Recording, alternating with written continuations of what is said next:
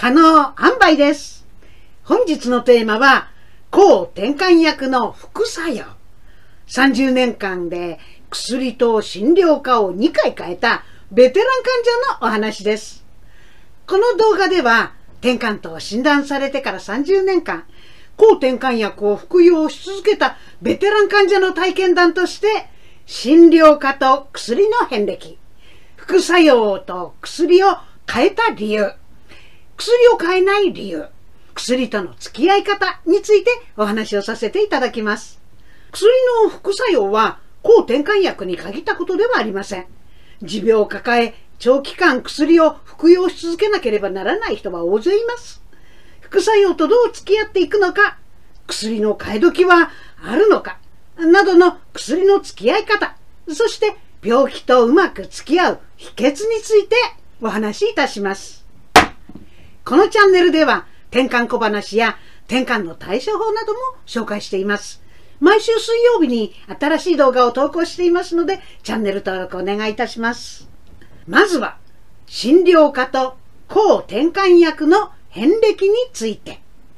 転換の治療は薬物療法が基本となります。抗転換薬による治療で60%以上の転換患者は発作を抑制することができます。薬物治療の目的は転換の完治ではなく発作の抑制です。発作ゼロを長く維持するために薬を長期にわたり服用し続ける必要があります。私が初めて転換と診断されたのが2回目の発作があった1989年脳神経外科医からフェノバルビタールを処方されました。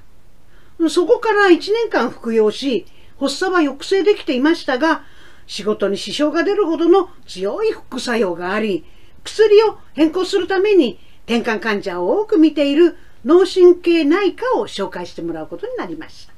1990年に脳神経内科医からフェニトインを処方されました。そこから約15年間服用した後に長期服用に伴う副作用と副作用の軽減のために薬の量を減らして発作の抑制効果が低下したので薬を変更することになりました。この時期、うつ病を患ったことから、2006年に精神科の転換専門医を受診して、抗うつ剤とともに抗転換剤であるカルマバゼピンを処方されました。そこから15年間服用し、現在に至ります。日本では転換の疑いがある場合、乳幼児であれば小児科、思春期以降であれば精神科、脳神経内科、脳神経外科で診断と治療を行います。転換専門医のいる病院での受診がおすすめですが、実際のところ転換の専門医は全国で700人程度しかいません。日本に転換患者は100万人いると言われていますので、転換の診療には転換専門医以外の多くの医師が関わっているのが現状です。そのため、転換診療にあたる一般医の指針として転換治療ガイドラインが作成されています。私が転換と診断されて治療を始めた当初は転換患者を多く見ている医師というのがいましたが、まだ転換の専門医制度も転換治療ガイドラインもなく、副作用も少ない新薬というのも日本ではまだ許可されていないそういう時代でした。2006年に初めて転換専門医の診察を受けて、現在も服用し続けているカルマバゼピンを処方されました。私がこれまで服用した抗転換薬は3種類とも第一世代呼ばれるオルドタイプの抗転換薬です。カルマバゼピンは現在でも転換治療ガイドラインで大脳の一部に過剰な電気が流れるタイプの部分撤回発作の第一選択薬として推奨されている抗転換薬です。次に抗転換薬の副作用と薬を変えた理由についてお話しします。通常薬を変える理由は発作が抑制されない、それから薬の副作用、この2つです。薬の副作用には薬に対するアレルギー反応、それから薬の量、血中濃度に関連した副作用、それから長期服用に伴う副作用の3つがあります。1つ目の薬であるフェノバルビタールの副作用は強い眠気、それから腸管の麻痺、腸の動きが悪いために腹部の張り、最終的には、えー、麻痺性の腸閉塞を起こしてしまいました。フェノバルビタールはもともと催眠薬として発売された薬で、後に転換発作の抑制作用が発見されて、抗転換薬として使われるようになったんです。もともと催眠薬ですから、そりゃ眠いわけです。しかし、どんな抗転換薬でも程度の差こそあれ、副作用として眠気がありますので、私は仕方ないと思っていました。お腹の張りも副作用なので仕方がないと諦めて、痛みを我慢してまで仕事を続けていました。その結果、深夜に自分の勤務している病院に駆け込んで腸閉塞で入院することになってしまったんです。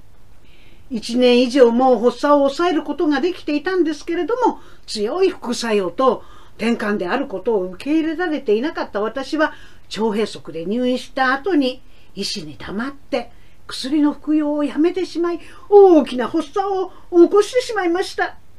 詳しくは大役と大発作という動画で紹介していますのでご覧ください。薬の量血中濃度に関連した副作用。は体が慣れるまでに時間がかかるので副作用が多少あっても半年程度は服用し続けます。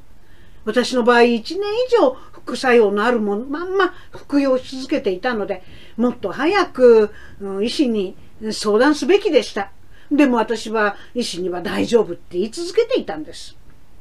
薬には副作用があって当然という私の思い込みから諦めてそれで我慢し続けていたんですね。はじめは日常生活で多少不便だなと思う程度の副作用であっても、毎日毎日我慢しなければならないっていうことはとっても大きなストレスとなっていきます。二つ目の薬であるフェニトインは嘘みたいに眠気がなくなりました。副作用としては歯茎の出血と肝機能の低下、それにちょっとぶつけると出血斑が手足に出ました。歯茎からの出血も手足の出血案も仕方がない。健康診断で肝機能の数値が悪くても薬の副作用だと分かっていたので仕方がない。と長年諦めていました。しかし15年服用し続け副作用の影響がだんだん大きくなり副作用を減らすために薬を減らしていったところ発作が今度は抑制できなくなってしまったんです。それだけではなく、この時期は仕事を頑張りすぎて無理をしていたので、うつ病も発症していました。三つ目の薬であるカルマバゼピンは、私の場合、肝機能に多少影響があるものの、大きな副作用はありません。無理をすると発作が出る程度の量に抑えていますが、飲み忘れたって勘違いして薬を誤って過剰に服用してしまうと朝起きた時にあれ？ってちょっとクラッとする時がありますけどもね。薬を変えた理由は、1回目は薬の量、血中濃度による副作用で日常生活に影響を及ぼしたために薬を変えました。2回目は長期服用に伴う副作用と、それから原薬に伴う発作抑制効果の低下が原因で薬を変えることになりました。最後に、現在服用している抗転換薬を変えない理由と薬との付き合い方についてお話しいたします。私が現在服用している薬は第一世代のオールドタイプの抗転換薬です。そのため副作用の少ない新世代の抗転換薬があるんだから新薬に変えた方がいいんじゃないの？なんて疑問に思う方もいるかもしれません。私が薬を買えない理由はシンプルに満足してるからです。転換の治療の目標は発作ゼロ、副作用ゼロ、悩みゼロ、3つのゼロを目指すことです。1つ目の薬は発作ゼロ。でも副作用が大きく悩みは大きかったんです。二つ目の薬は、初期は発作ゼロ、副作用多少あり、悩み多少ありでしたが、長期に服用していくうちに発作が増え、副作用も大きくなり、悩みも大きくなりました。三つ目の薬は、薬を飲み忘れなければ、無理な生活をしなければ、発作ゼロ、副作用ほぼゼロ、悩みほぼゼロになりました。発作も副作用も悩みもちょこっとだけですから、私は現状に満足しています。新しい薬に変えるっていうことは発作が再発する可能性もあるっていうことです。現状はそのリスクを取るほど困ってはいないのです。新薬は値段も高いですしね。今後、もし長期服用によって副作用が今以上大きくなってくれば薬を変える必要が出てくるかもしれません。ここまで私の30年間の薬の遍歴と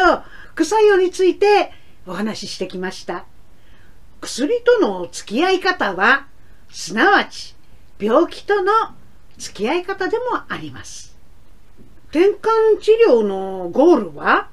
転換があろうがなかろうが自分らしく生きて人生を楽しむことです。そのための目標が発作ゼロ、副作用ゼロ、悩みゼロなんです。重要なのは悩みゼロの部分です。発作や薬の副作用がゼロでなくても少しずつ少なくなっていくことで生活の中で病気のことばっかり考えずに自分のやりたいこと、できることに目を向けることができます。そして病とうまく付き合っていく秘訣は病気だって友達って